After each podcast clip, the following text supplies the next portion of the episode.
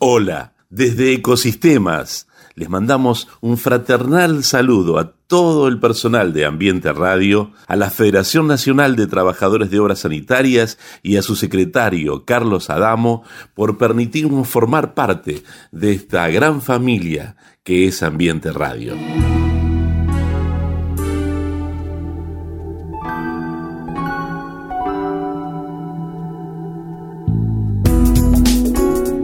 Ecosistemas. Bajo el prisma del poliedro, ¿cómo funciona el mundo de hoy? Cada vez más complejo, más incierto, cambiante, aparentemente caótico, un mundo de todos contra todos o de todos para todos. Ni una cosa ni la otra. El mundo funciona en un delicado equilibrio de ecosistemas que interactúan. Les propongo pensar juntos cómo funcionan esos ecosistemas.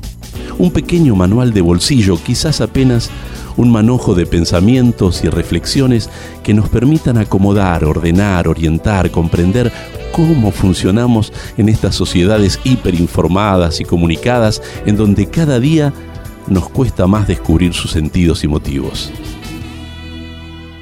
Los invito a escucharnos y descubrir juntos estos ecosistemas en los que muchas veces estamos insertos sin querer formar parte de ellos y que sin embargo son parte de nuestras luchas y decepciones cotidianas. Y bajo el prisma del poliedro, porque todo ecosistema está compuesto por diferentes caras o lados, con sus vértices y particularidades. Unidad en la diversidad, donde el todo es superior a las partes, el acuerdo superior al conflicto, la realidad se impone a la idea y el tiempo al espacio. Esto nos permitirá construir un mundo sustentable, en un ambiente pleno de humanidad en concordia con la naturaleza, única protectora de nuestra existencia y de las generaciones por venir. Bienvenidos a Ecosistemas, bajo el prisma del poliedro.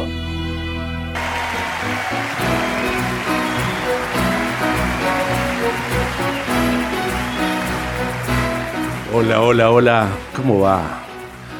Y claro, volvés del chino y siempre los precios son distintos. Vas al kiosco, el mismo alfajor, ¿cómo? ¿También aumentó?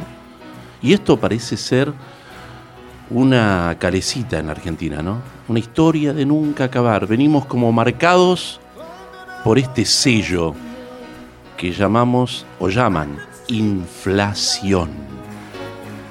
Lo mismo pero más caro. Lo mismo pero más costoso lo mismo pero más difícil de alcanzar.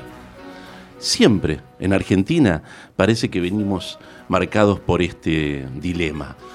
Por eso hoy vamos juntos a pensar el ecosistema de la inflación.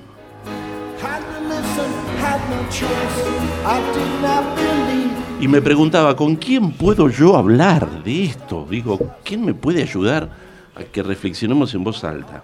Y me encuentro con un Julián. Yo tengo varios Julianes en mi vida. Ahora voy a adquirir a uno nuevo que se llama Julián Denaro, así le dice Martín García, un querido amigo, en un programa del cual él es columnista. Julián Denaro está con nosotros, hombre porteño, nació en Almagro. ¿Sos hincha de San Lorenzo o no? No. ¿No? No. ¿De qué? De River Plate. De River. Mm, bueno, ya, bueno, igual, vamos para adelante, vamos para adelante, que todo se puede. Economista, egresado en la Universidad de Buenos Aires, licenciatura en Administración. Es además profesor en las universidades de Buenos Aires, en la de La Matanza ¿eh? y también en la Universidad de, Morón. Bien, doctorado en Ciencias Económicas en la Universidad de La Matanza. Ahí sí, ahí hiciste el doctorado. Estoy, me falta la tesis. La tesis. Hice toda la carrera y me falta la tesis. Estamos ahí, bien. Eh, y, pero además tiene tiempo el tipo, ¿viste? No sé de dónde, pero tampoco. se dedica a la licenciatura en psicología, también en la UBA, así que está estudiando y será un psicólogo. Este, vas a hacer eh, también este, y el año que viene, terapia y esas cosas. El año que viene termina. claro, bueno. Eh, además, es autor de seis libros. Vos corregime los nombres, ¿no? Los problemas de la macroeconomía, economía política con justicia social, Argentina entre, los, entre las disputas del poder, macroeconomía para el crecimiento inclusivo, los objetivos de la microeconomía y este me encantó, del país dividido a la revolución cultural. ¡Wow! ¿Cuándo dormís, Julián? De Naro. y bueno, no sé, no sé, pero lo hago. bueno, a, la vez estás, este, está muy bien, se te ve muy fresco y además con una remera que tiene que ver con este libro que estás terminando de escribir, además, el séptimo será tu séptimo hijo. Este será el hijo lobo, ¿no? El hijo, el que va a salir en la luna llena. Claro, sí, es un, que es un libro de turismo. Mirá qué bueno. Sí, tenés una remera sobre la ruta 40 que tanto deseamos muchos algún día recorrer. completa. Así que bueno, sobre turismo y economía, me imagino, estará eh, vinculado. Sí, sí, porque es un recorrido. Eh, son 24 capítulos, uno por jurisdicción. Bien. Donde se, describe eh, la primera parte. el economista Julián Denaro, o sea yo, este, describiendo los, recursos, los recursos utilizados y no utilizados por cada una de las provincias, la historia, la gastronomía, la música, la cultura. Y después, en una segunda parte eh, es, hay un dinosaurio que se llama Aztequita que recorre todos los circuitos turísticos, tradicionales y no tradicionales, pero de un modo muy particular, porque viste que los dinosaurios son amigos de los chicos. Entonces tiene un lenguaje muy divertido. Ah, claro, bien. Y por otro lado, bueno, vos sabés que si es un dinosaurio y está vivo, tiene más de 65 millones de años. Así que tiene mucha experiencia y mucha sabiduría. Entonces el dinosaurio juega con un tono divertido y además con su sabiduría para dar consejos y demás. Así que eh, me parece que es una, linda obra para, para cultivar, entre otras cosas, el amor por nuestro país y además describir la importancia que tiene. Eh, por un lado, la industria del turismo como industria transversal, porque es una industria que activa todos los sectores industriales y genera empleo para todos, pero además para cuidar las eh, finanzas de nuestro país. ¿Por qué? Porque estimulando el, turismo interno y permitir que la gente conozca la Argentina, eh, obviamente no porque, no porque está mal irse afuera, pero está mal el que se va afuera porque no sabe que Argentina es un país lindo. Y entonces hay menos divisas que se van. Y por otro lado, porque la activación de, los sectores este, turísticos para recepción turística eh, permiten un desarrollo que aumenta las posibilidades de turismo receptivo, que me refiero a nuestras exportaciones de turismo, es decir, los extranjeros visitando nuestro país, con lo cual es además un ingreso muy importante de divisas. No solamente de divisas, sino de conocimiento, de intercambio, de que la persona también se lleve una experiencia y esa experiencia quede y se puedan relacionar, ¿no? Porque a mí me parece que mucho va también lo cultural, no solamente la cuestión económica, sino esa relación que se genera entre la persona que habita ese lugar y quien viene de afuera desde otra geografía y se encuentra con ese choque de cultura, ¿no? Y te diría dos cosas. Por un lado, completando lo que dije antes, la industria del turismo oscila aproximadamente en este momento por el 10% de aporte al PBI, lo cual no es una industria, no es, no es una industria menor. Eh, además de todo lo que dije, que es una industria transversal y todo lo demás. Y, em, y por otro lado, somos el país número uno de turismo receptivo de Sudamérica, por encima de Brasil, Colombia y Perú. ¿Más que Brasil, Colombia? Más que Brasil, Colombia y Perú, y número dos de Latinoamérica por debajo de México.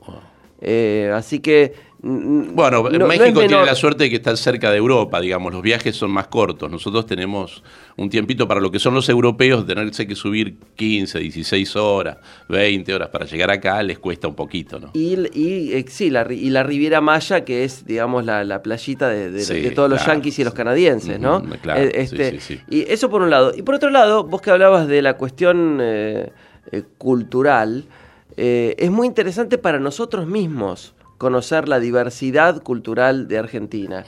Nosotros los porteños, eh, por ahí eh, tenemos una cierta em, eh, conexión con el resto por ahí de la provincia de Buenos Aires, más o menos por ahí entre ríos, tal vez algo con Córdoba, pero irse a la Argentina profunda, irse a la Argentina profunda, nos permite conocer nuestras diversidades culturales, lo cual entre otras cosas, además de estar envueltos y rodeados por una belleza única y diversa en el mundo, diversa y única en el mundo, eh, también nos permite eh, empalparnos y, degustar además este, platos regionales de cada uno de los lugares y escuchar, escuchar el folclore, los distintos tipos de folclore, entonces sumergirnos mm. en, en, nuestra propia diversidad cultural. Qué bueno por un lado que un economista esté tan vinculando esta cuestión que lo ha generado desde su academia, que es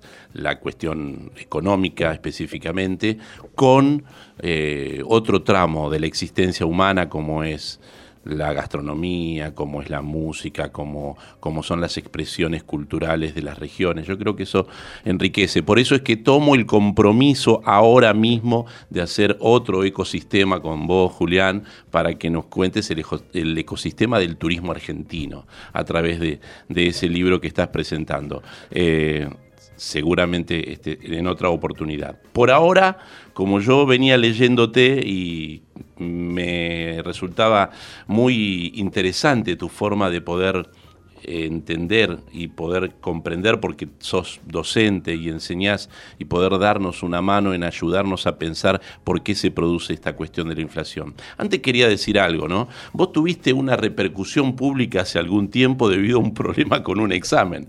Hasta eso, digamos, te, marcaron de, eh, insólitamente además, ¿no? Por una cuestión de que tenía que ver con la libertad de cátedra que tenemos en este país, ¿no?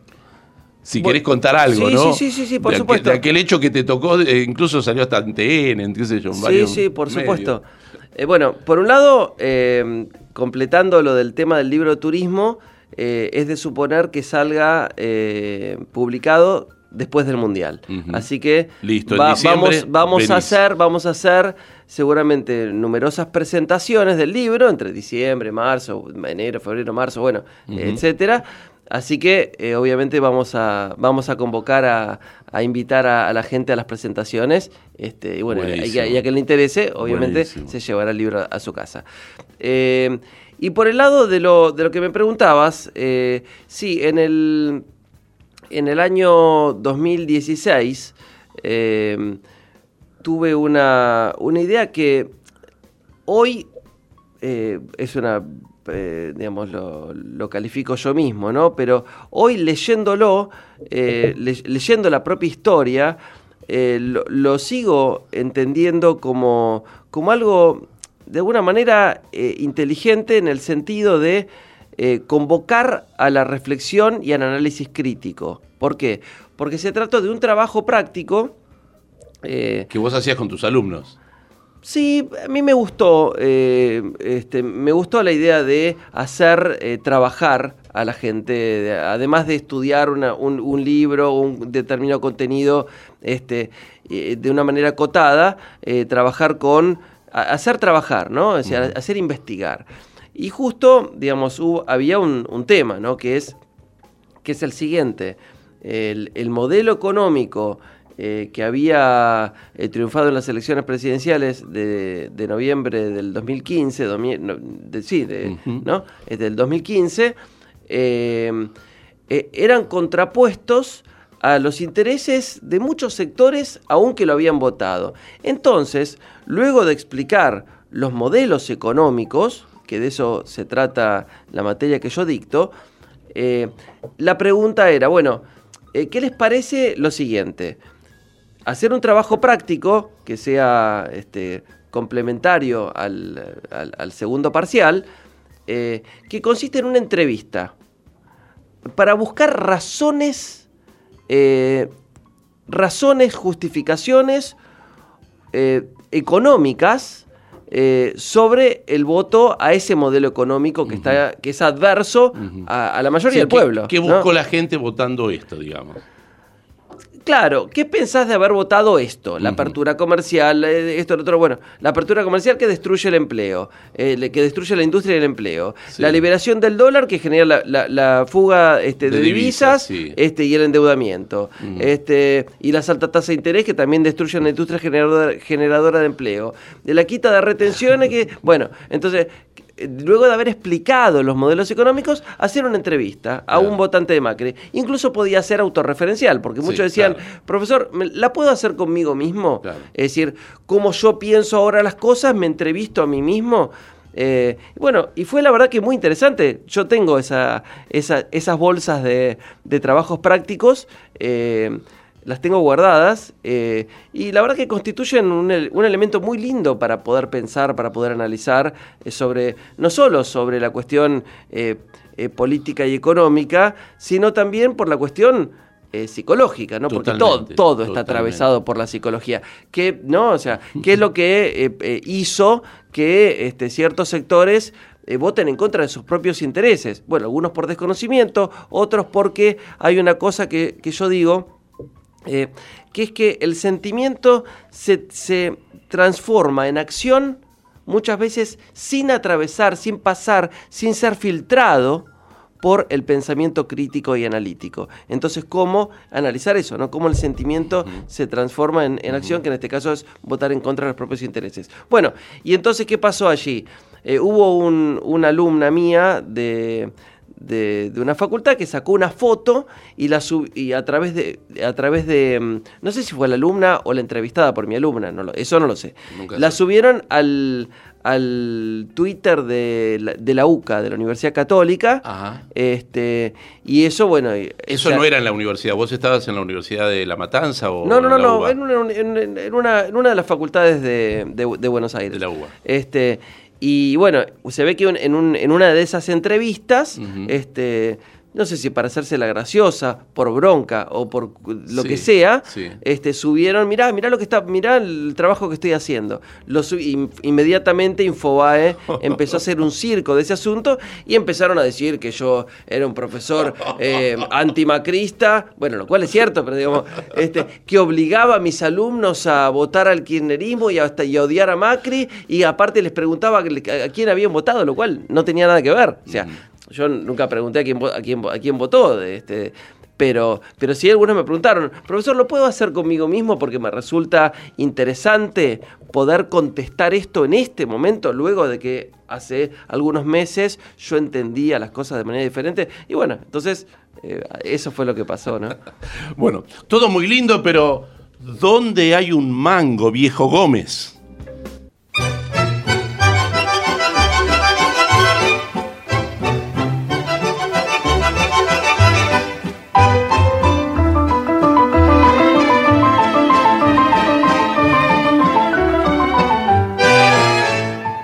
Viejo Gómez, vos que estás, de manguero doctorado, y que un mango descubrís, aunque lo hayan enterrado.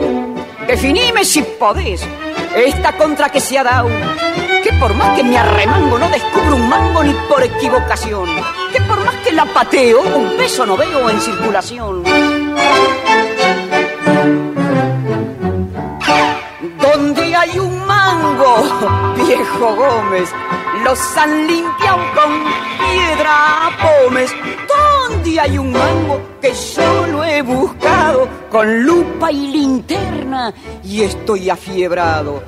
¿Dónde hay un mango para darle la cana si es que se la deja dar? ¿Dónde hay un mango que si no se entrega lo podamos allanar? ¿Dónde hay un mango que los financistas, ni los periodistas, ni perros, ni gatos, noticia ni dato de su paradero no me saben dar? Viejo Gómez, vos que sos el Carlos del Gomán, concretame si podés. Los billetes, ¿dónde están? Nadie sabe dar razón, y del seco hasta el bacán. Todos en plena palmera llevan la cartera con cartel de defunción y jugando a la escondida colman la medida de la situación.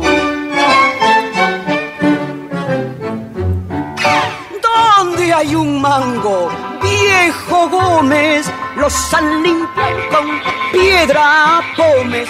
¿Dónde hay un mango que yo lo he buscado? Con lupa y linterna y estoy afiebrado. ¿Dónde hay un mango para darle la cana si es que se la deja dar?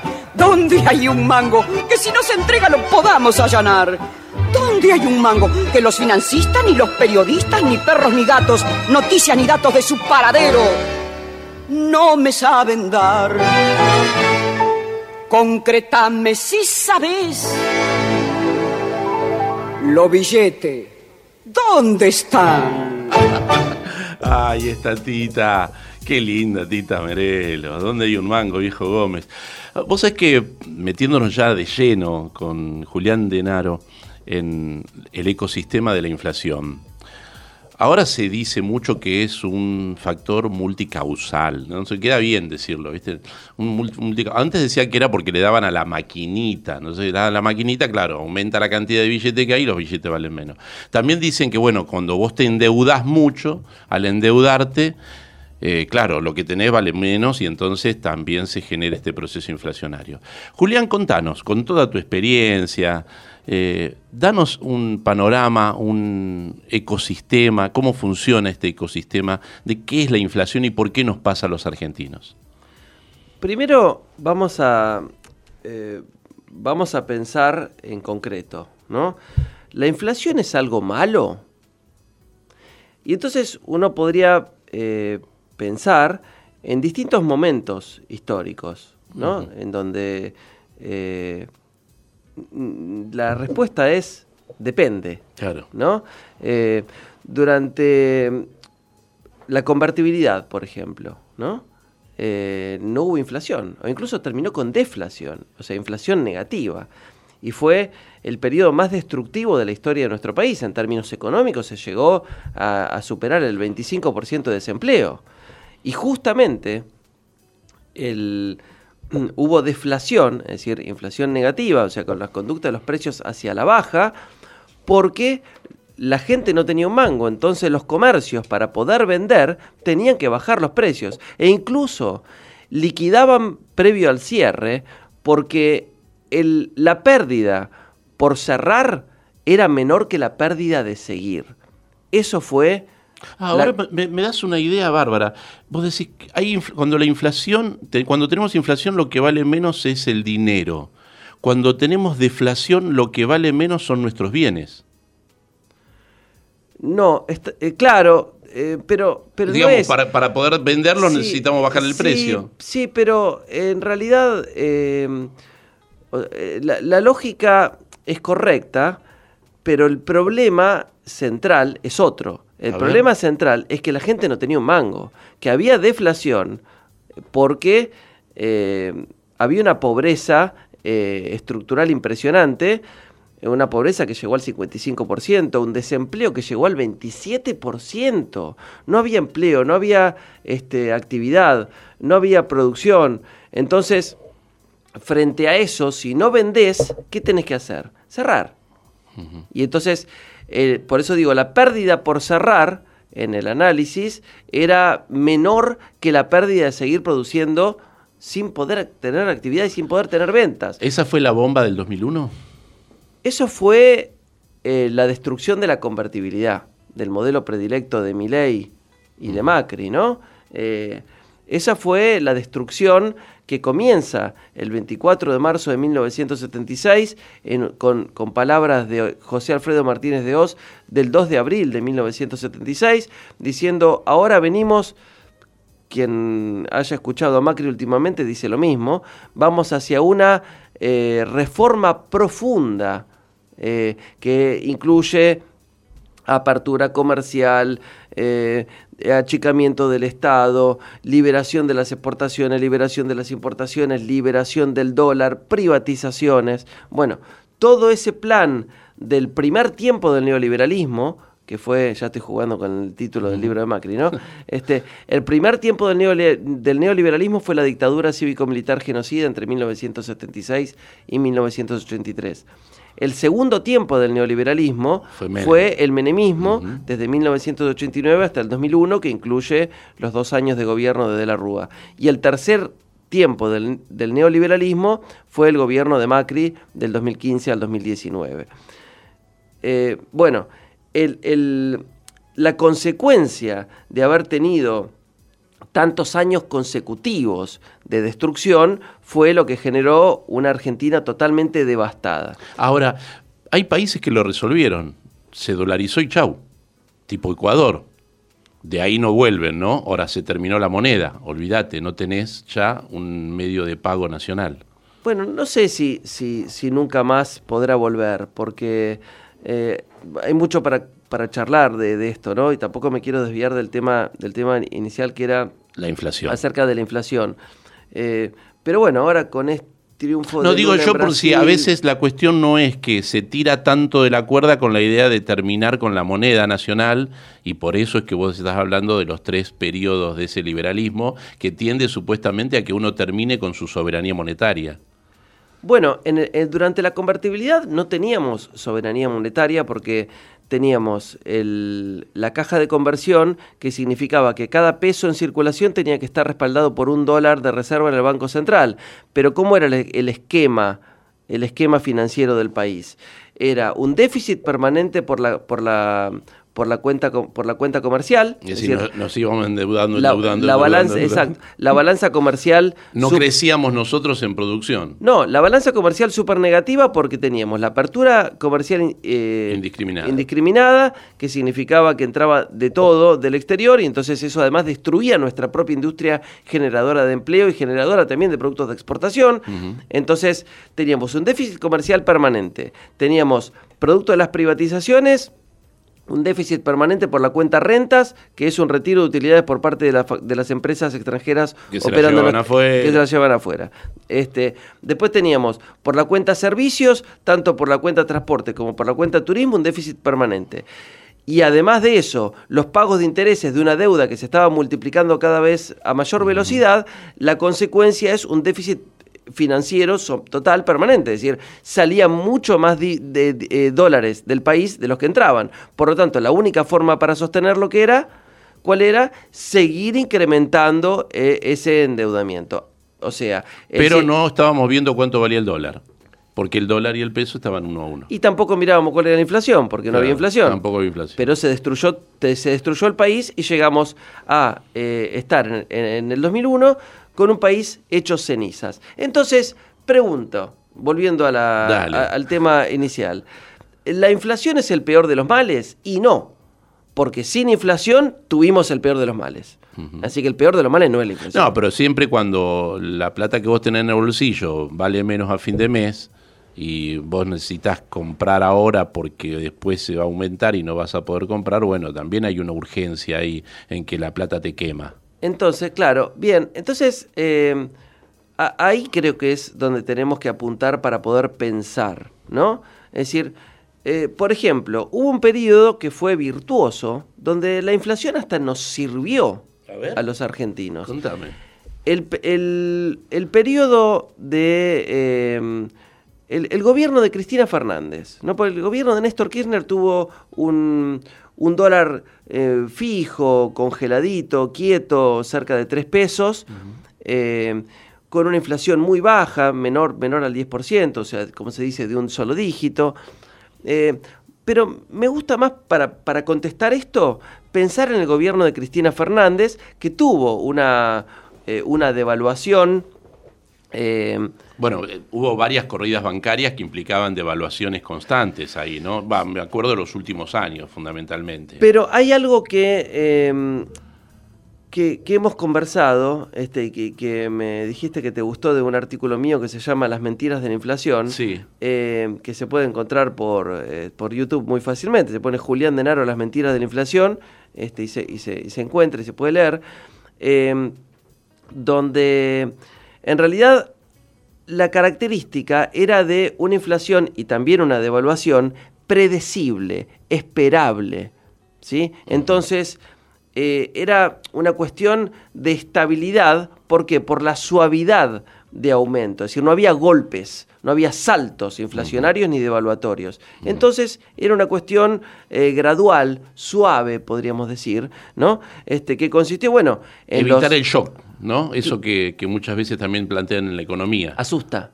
Y en la psicología asusta, un shock asusta, un salto de golpe asusta, un salto imprevisto asusta. Claro, porque cambia el esquema, este ecosistema en el cual uno está moviéndose, ¿no? Eh, eh, Uno prevé alguna cosa, más o menos, y eso que es un salto cuántico. Este, incluso también me preocupa esto cuando te dicen, bueno, vamos a congelar los precios dentro de 30 días, digamos, ¿no? Que uno como que se asusta de que, que puede pasar más adelante si no tiene una estabilidad.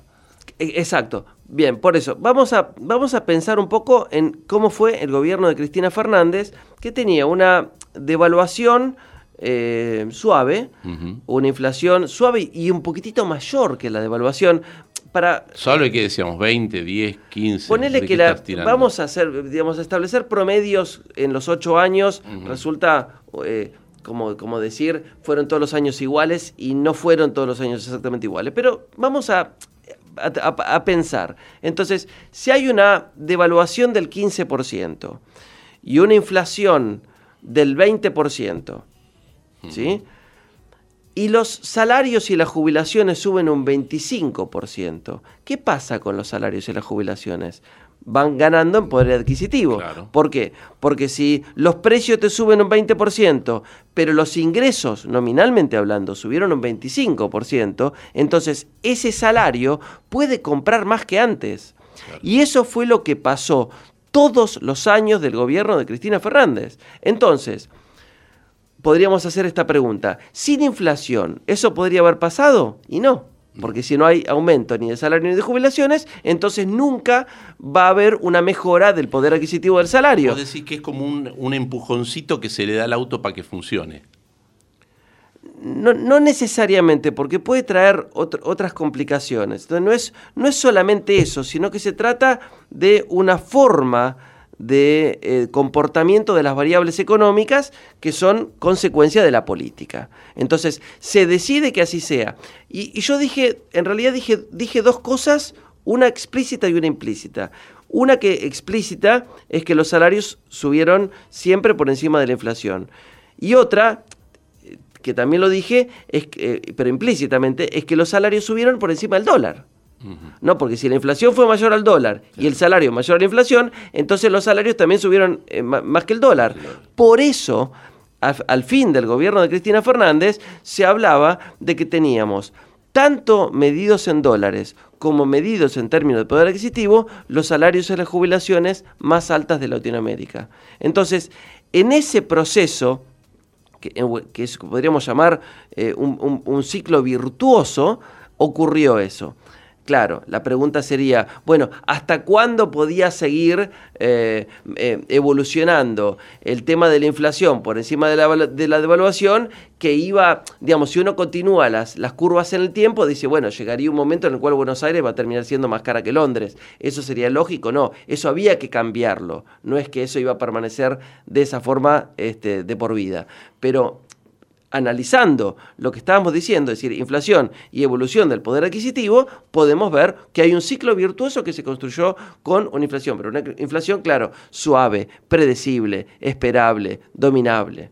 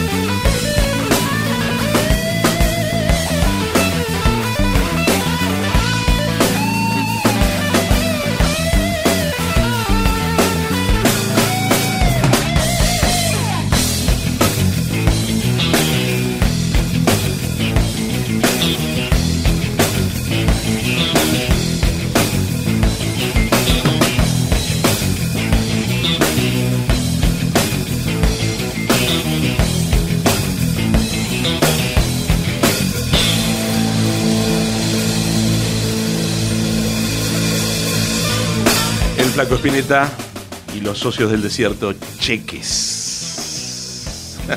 cheques, cheques, cheques, cheques. Yo tenía un profesor que recuerdo mucho de Derecho Comercial que me decía, no importa, mijito, lo que usted tenga, lo que importa es quién le puede prestar. Pensando en los cheques, ¿no? Digamos, no, no importa tanto el capital, sino la confianza que tengan en usted para poder prestarle. Cuando ya nadie le presta, ahí sí cayó en default, quebró. ¿no? Y, creo que la Argentina pasaba por ahí también, ¿no? Mucho se hablaba en el 2015 sobre esa Argentina a la que nadie le prestaba, supuestamente. Bueno, Duhovne dijo textualmente, eh, que fue ministro de Economía de, Macri, dijo textualmente eh, que éramos un país extrafalario, eh, porque nadie nos prestaba. Dice Duhovne textualmente, dice, yo no conozco ningún país en el mundo, salvo alguno que yo no conozca de la África subsahariana, eh, que tenga tan bajo nivel de deuda en todos los niveles, a nivel nación, a nivel Estado, a nivel familias y a nivel empresas. No conozco ningún país. Entonces, estamos fuera del mundo, pero de alguna manera, dice Duhovne, eso resulta una bendición para nosotros, que eran el gobierno entrante, porque vamos a poder pedir dinero fácil, rápido, barato, o sea, nos vamos a poder endeudar, vamos a poder endeudar al país sin ningún problema. Entonces, en realidad, eso que, que se instaló a través de los medios en, en, una buena parte del conjunto de creencias de, un porcentaje de la población, eh, eh, que estamos fuera del mundo, pero de, estábamos fuera del mundo financiero. Claro. Estábamos dentro del mundo productivo. Y nosotros, gracias a haber estado fuera del mundo financiero y dentro del mundo productivo, la, la crisis mundial del 2008 no nos pegó tanto. Si hubiéramos estado dependiendo más de la timba financiera. De la timba financiera, entonces nos hubiera golpeado mucho. Pero como no estábamos en ese mundo, estábamos justamente resolviendo los problemas como con la producción, con la industria, con la generación de valor agregado, con el desarrollo de la ciencia y la tecnología, con la construcción de satélites. En ese mundo estábamos. Por eso la crisis financiera no nos golpeó tanto. Julián, vos eh, planteabas entonces que una inflación no es mala en sí misma, sino que puede ser controlada, puede ser una variable que incluso estimule a una cuestión de crecimiento y de prosperidad. Ahora, eh, esto implica también un Estado fuerte que pueda manejar ese proceso inflacionario. Ahora, ¿qué está sucediendo en este momento? Cuando vemos una inflación que está por arriba del 90 o llegando a las tres cifras, uno tiembla, pero es cierto, y los sueldos no alcanzan muchas veces a cubrir, mucho menos las jubilaciones. Entonces, aquí, ¿quién maneja ese proceso inflacionario? Por eso quería volver a esta idea del ecosistema para que me expliques por qué hoy está desbocada. Bueno, en principio, eh, y contestando tal vez eh, lo primero que, dijiste, ¿no? De dónde proviene, ¿no? Y es eh, la, teoría monetarista que dice que la, la, la se está dando vuelta la maniquita, Ahí se está imprimiendo mucho, ¿es cierto? Claro, la única que la única causa monetaria es la emisión monetaria. Bueno, nosotros tuvimos, o sea, hemos eh, eh, discutido siempre este asunto, hablando de que en realidad la inflación es multicausal, que tiene la, causa de demanda, la causa de costos, la principal de la historia argentina de reciente, que es la causa cambiaria, es decir, cuando sube el tipo de cambio, cuando sube el precio del dólar, eso tracciona inmediatamente los precios. Los costos están asociados a los tarifazos, que eso se sufrió mucho durante el gobierno de Macri, etc. Ahora, lo que quedó más en evidencia que nunca fue cuando en el 2019 no se emitió prácticamente nada y tuvimos una inflación del 55%. Wow. O sea que el gobierno de Macri, ¿te acordás que decía, no, bajar la inflación va a ser fácil? En realidad era mentira. Bueno, era, era mentira. O sea, si, un, si una persona, eh, jugando un poco con esto, ¿no? Para poder pensar, ¿no? Eh, no estoy calificando. Si una persona que no, que no entiende dice, no, va a ser- para nosotros es fácil, y bueno, en realidad no te está mintiendo, no, no sabe de lo que está hablando. Eh, Pudo haber sido, y qué sé yo, la verdad que puede ser. Una persona que por ahí creía que la única causa mm, eh, de la inflación era la emisión monetarista, entonces, Digo, como cier- decía... cierro esta canilla y listo. Bueno, hay un artículo mío que está en, en mi último libro, en mi último libro de los publicados, este, que se llama eh, Acerca del significado del enfrentamiento entre monetarismo y políticas sociales. Ahí cuento eh, cómo en un programa de televisión estaba, en el 2015 es esto, estaba Sturzenegger, que fue eh, ministro de Economía, de, de- era un economista del macrismo, eh, del PRO, que decía... Porque en este país es muy fácil. Eh, Porque fíjense, los países que emiten tienen inflación y los países que no emiten no tienen inflación. Bueno, y en, se- en se- en ese mismo programa estaba Aldo Ferrer, Ajá. ¿no? Y yo a, a partir de eso dije, tengo que escribir un artículo donde explique bien esto. Y Aldo Ferrer le, cuenta, le, le contesta, dice, mire, lo que usted está proponiendo es eh, desfinanciar las políticas activas de- del, del gobierno. Entonces, si usted hace eso, lo que va a hacer es disminuir la actividad. Si disminuye la actividad, Seca disminuye la producción, claro. disminuye el empleo. Consumo, ujú. Di- Exacto, disminuye el empleo, disminuye el consumo y entonces los problemas sociales van a ser mayores. Entonces, esa no es la fórmula. Le contesta a Ferrer, bueno, yo después de eso eh, eh, empiezo a explicar algo del, por ejemplo, eh, quiénes son los generadores, lo que vos preguntabas, ¿no? Los generadores de la inflación. Y termino con, el- tema del monetarismo. En el 2019, sin emisión monetaria, hubo un 55% de inflación. O sea, Macri, que decía que era fácil bajar la inflación, subió la inflación del 25%, que es la inflación de Cristina, al 55%. Y en el 2020 fue un año eh, raro, Mm. eh, como Sí, quieran, pero... pero La pandemia. Está todo. bien, Mm. pero como sea, eh, eh, hubo una emisión monetaria récord, nunca se emitió tanta plata, y sin embargo la inflación fue del 36%. Entonces, si hablamos de variables, bueno, evidentemente eh, la emisión monetaria no es la exclusiva generadora de la, la inflación. Otra cosa que he leído por ahí es que después de grandes deudas se, provoca- se provocan grandes saltos inflacionarios. Es decir, que para saber si va a haber una inflación, primero hay un- una situación de endeudamiento muy fuerte. Y que ya ha sucedido en el país. Ante grandes endeudamientos pasó con Alfonsín. Un gran endeudamiento producto de la guerra de Malvinas provocó después un proceso inflacionario este, tremendo. Después lo que vos planteabas, el 2001, también gran endeudamiento provoca un proceso inflacionario. Y quizás ahora también estemos sufriendo el endeudamiento de Macri. No, no estoy, eh, digamos, si bien es cierto de que eh, grandes niveles de endeudamiento lo que hacen es generar expectativas devaluatorias y entonces se produce la inflación cambiaria, ¿sí?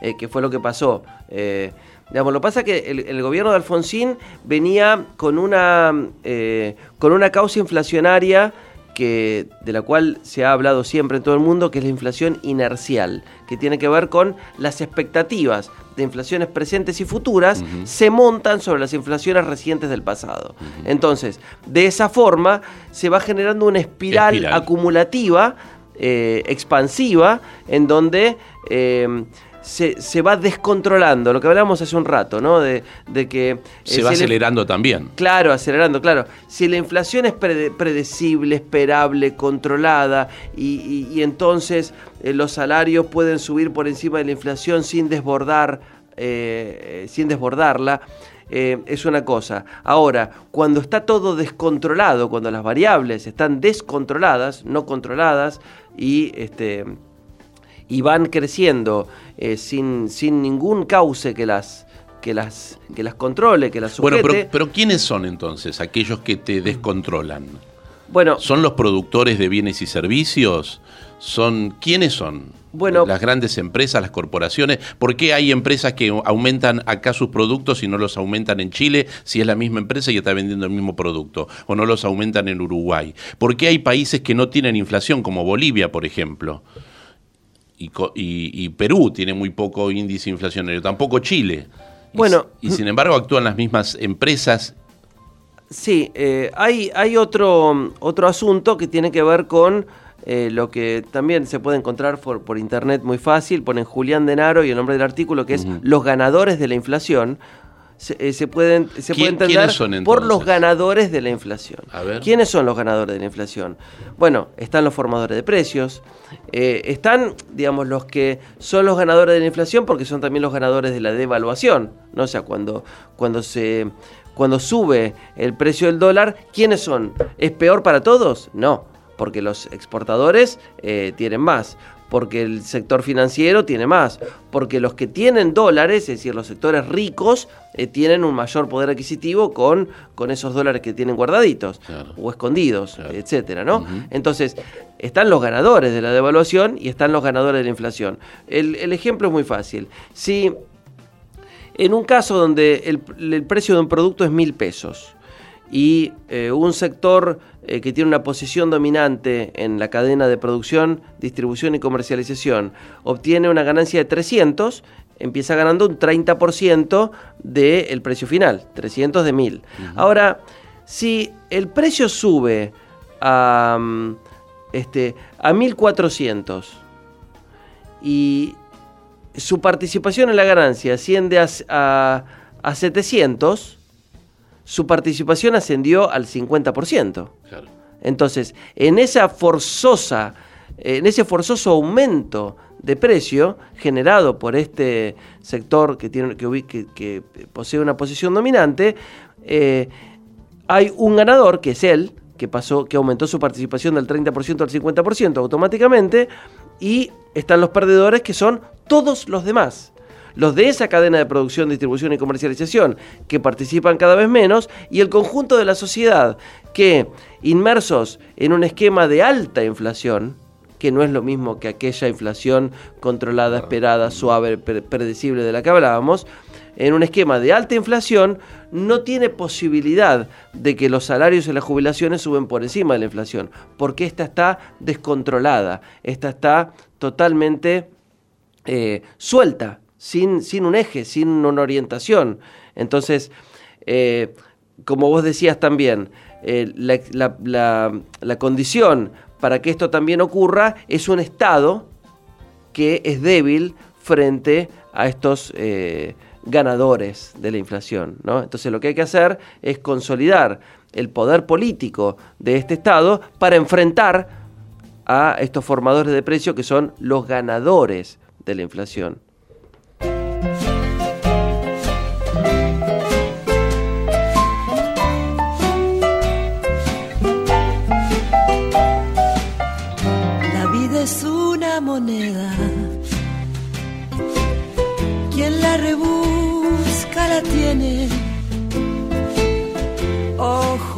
Hablo de monedas y no de gruesos billetes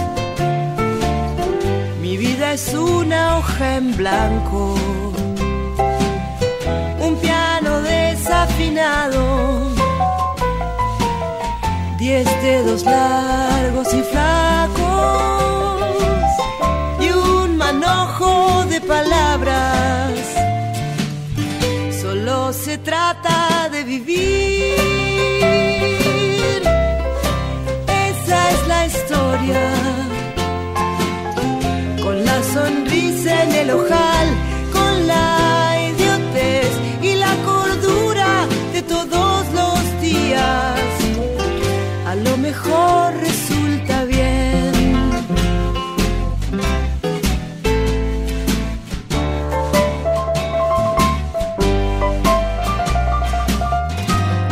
gente sueña que sueña. La calle sí que sigue. El taxi gira, que gira. El cielo y la ancha avenida. Los días cantan la historia del hombre al borde del hombre. Los días cantan mañanas, los días no tienen miedo, solo se trata de vivir. Esa es la historia, con un amor, sin un amor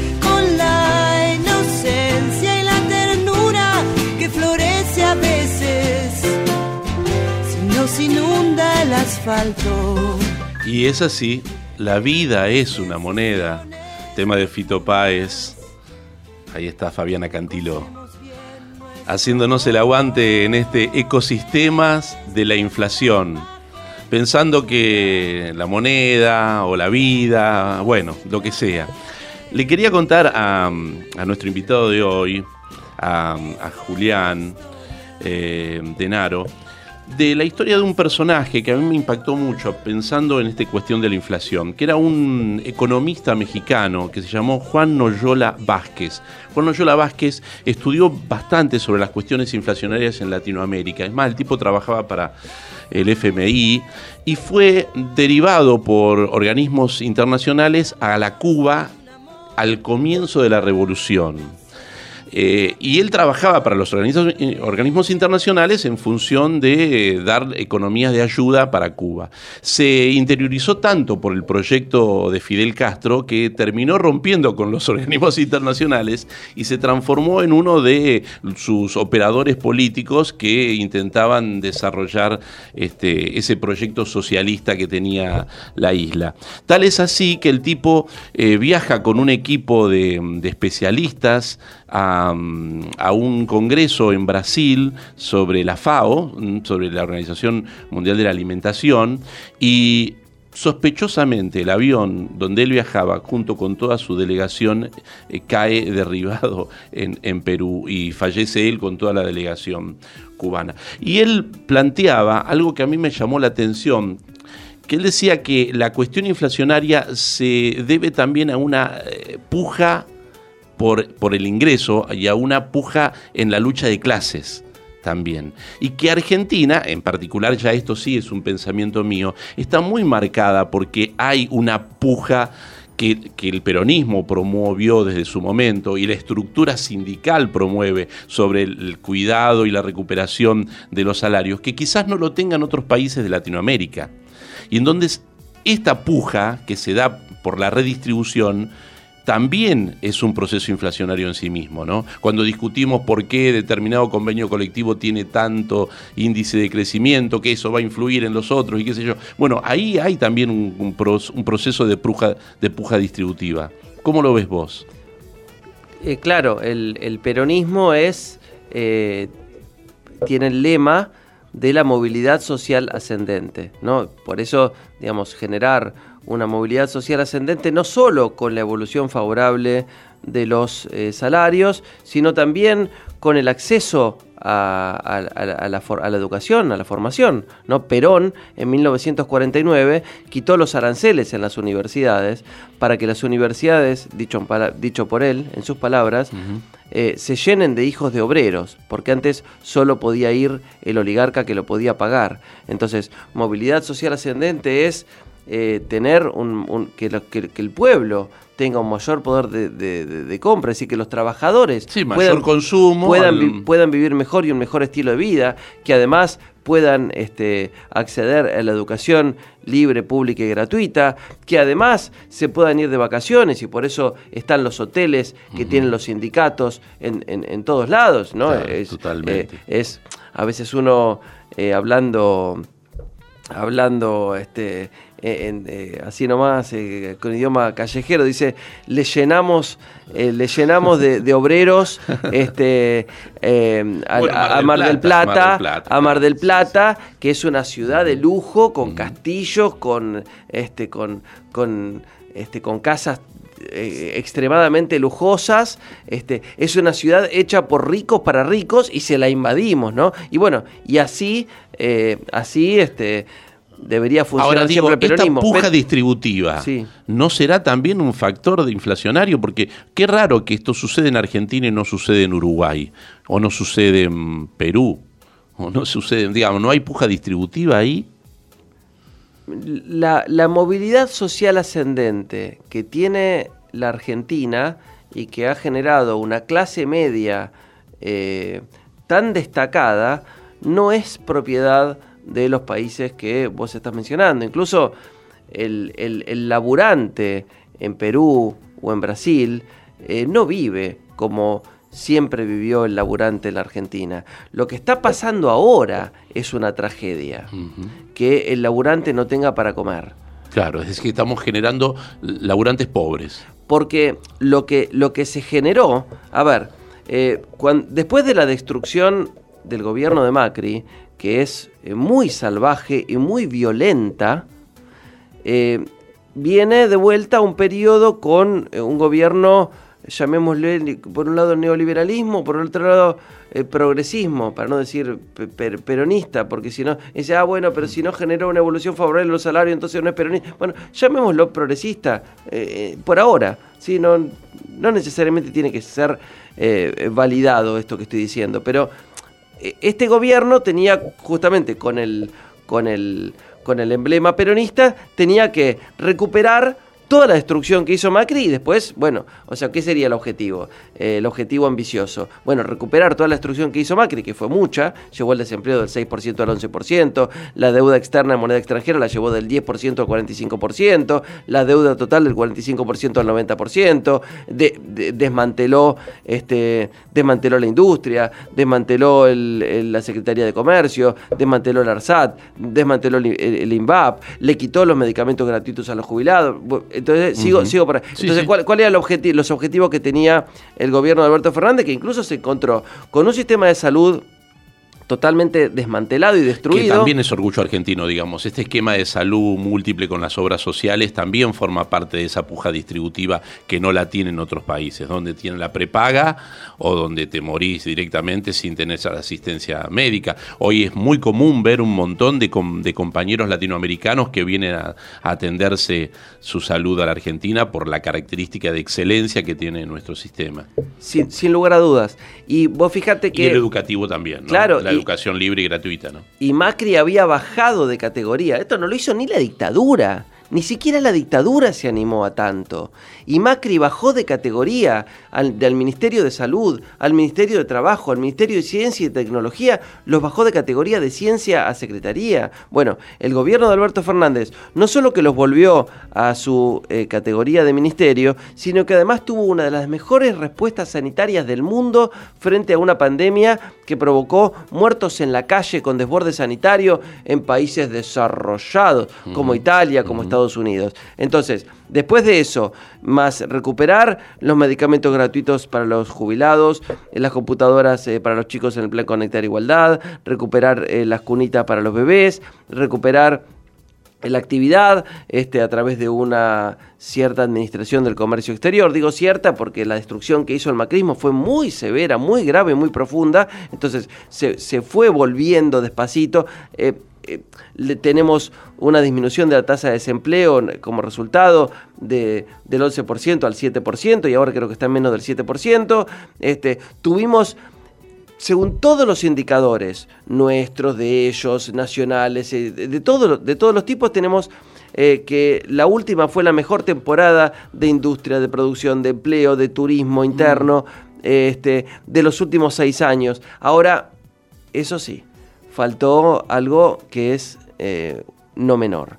La evolución del poder adquisitivo de los salarios, de las jubilaciones y de los ingresos no ha eh, sido eh, favorable. Y esto tiene que ver un poco con lo que vos preguntabas anteriormente, y vinculando un poco con el tema inflación, con una inflación alta. Esta inflación alta descontrolada, impredecible y que puede tener este tipo de saltos y demás, eh, viene a consecuencia, por un lado, de los interesados en que haya inflación, que son los ganadores de la inflación y también los ganadores de la devaluación. Por eso digo, porque la, los que ganan con la devaluación quieren la devaluación y cuando sube el precio del dólar, suben los precios. Entonces, tenemos eso. Y cuando baja el dólar, no bajan nunca los precios. Claro, exacto. Pero Además, hay una intención política. En, el pueblo se llama pelito para mí. claro. Hay una intención política y esto me parece que es clave. ¿Por qué? Porque dijimos algunas eh, virtudes que ha tenido este, este gobierno eh, actual, eh, nacional, popular, con un corte este, peronista, progresista, llámenlo como quieran, ¿sí? Pero el gobierno de Alberto Fernández ha tenido muchas virtudes, ha tenido muchas virtudes. Pero ¿qué pasa?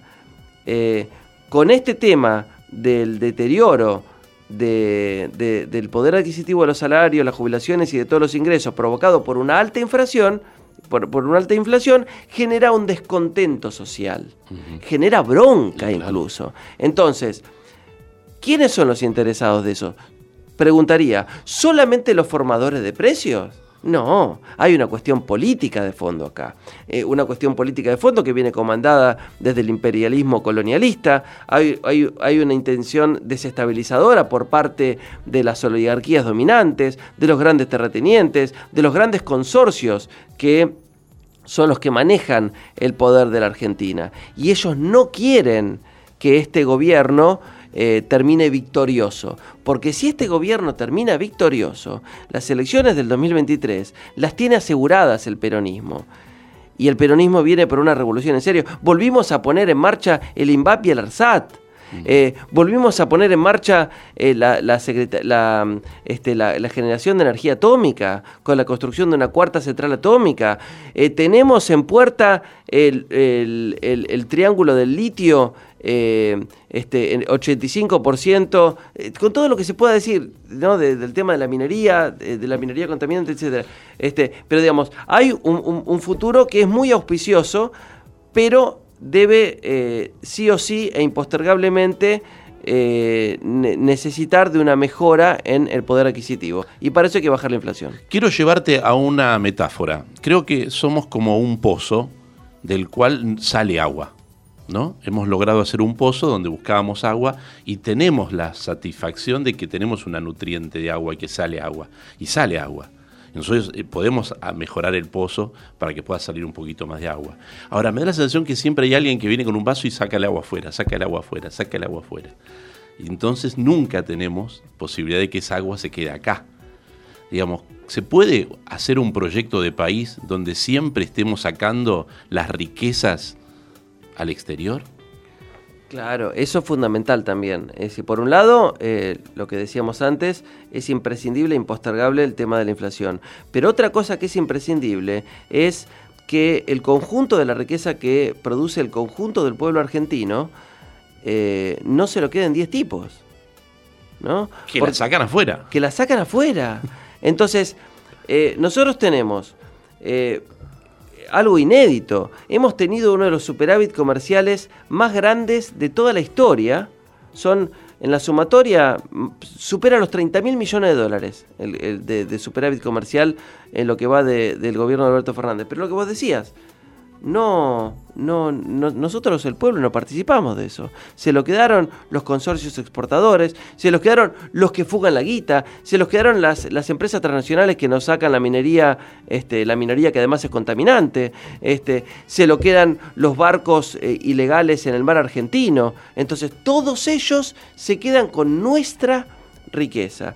Sería importante, por un lado, eh, sin olvidar que fue eh, favorable el esquema con las retenciones que tuvo el periodo eh, kirchnerista durante, los gobiernos de Néstor Kirchner y Cristina Fernández, pero es, es importante no olvidar que eh, cómo fue el, el periodo del gobierno de Perón del 46 al 55, que tenía nacionalizado el comercio exterior, y entonces toda la riqueza que producía el conjunto del país era administrada por el Estado y iba dirigido a canales de producción, industrialización y desarrollo. No se lo quedaban 10 tipos que son los que manejan el 80%, 8, empresas manejan el 80% de las exportaciones de nuestros alimentos y materias primas. Entonces, eso no puede ser que, como vos decías, unos pocos se queden con nuestra riqueza. Y de hecho, hay eh, el, Estado argentino debe más o menos 200 mil millones de dólares de deuda, deuda externa. Hay eh, plata de argentinos en el exterior, más de 400 mil millones de dólares fugados sin declarar y sin pagar impuestos. Ahora, cuando el Frente de Todos quiso hacer, eh, quiere iniciar este, presentar en el Congreso una ley para generar este, un, fondo para pagarle al fondo, se llamaba inicialmente, ¿no? Que es cobrarle impuestos a, esta, este dinero fugado sin declarar ni pagar impuestos. Y eso eh, alcanzaría perfectamente para pagar la Fondo Monetario Internacional. El, el Junto por el Cambio amenaza, nosotros eso no lo vamos a aprobar. Cuando el Frente de Todos quiere poner un, este, una ley para eh, cobrar una renta inesperada a estos consorcios exportadores que se enriquecieron inesperadamente y a causa de una elevación del precio internacional, cuando nosotros somos productores de alimentos y entonces no tenemos por qué pagarlo en la mesa de los argentinos los aumentos del costo de los alimentos en Europa. Este, el Frente de Todos dijo, no, nosotros vamos a votar en, en contra. Cuando el, Frente de Todos, este, junto para el cambio, dije, voy, a votar en contra. Cuando el Frente de Todos dice, che, ¿por qué?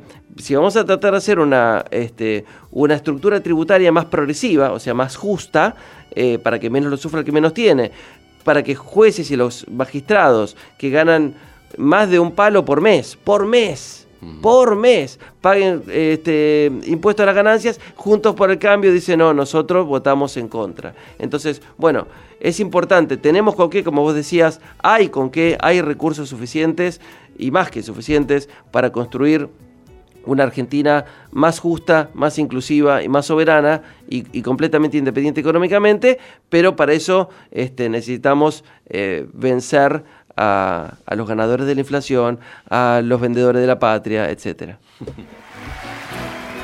Julián Denaro, con nosotros en el ecosistema de la inflación. Por ahí la cuestión es no enojarse, la realidad es la que es. Tratamos de plantear un diagnóstico que nos ayuda a conocerla, a interpretarla y a pensar juntos cuáles son los temas que debemos eh, trabajar, ¿no? promover, concientizar y a la vez generar conciencia crítica y poder político para cambiarlos. Gracias, Julián. Bueno, gracias a ustedes por invitarme. Eh, para mí fue un placer total, absoluto. Igualmente, igualmente para nosotros. Esperamos la vuelta con el libro sobre el turismo en Argentina, el ecosistema turístico de la Argentina. ¿eh? Gracias. gracias. Bien, Julián Denaro con nosotros, el señor Ezequiel Amarillo en la operación técnica. Él ahora hace un paquetito con todo esto, lo pone lindo, le da un moño, una cosita así, y lo va a hacer volar por el aire. Gracias a todos los que se sintonizan con nosotros. La producción por parte de mi querida Melina Reboa, le mando un beso. Y mi nombre, Luis del Giovanino. Gracias por estar en Ecosistemas. Nos vemos en la próxima. Chao. On South Hill. I could see the city light. Wind was blowing, time stood still. Eagle flew out of the night. It was something to observe. Came in close, I heard a voice. Standing, stretching every nerve. had no choice. I did not believe the information. I just had to trust imagination. My heart going. Hey, you said, grab your things, I'll come to take you home.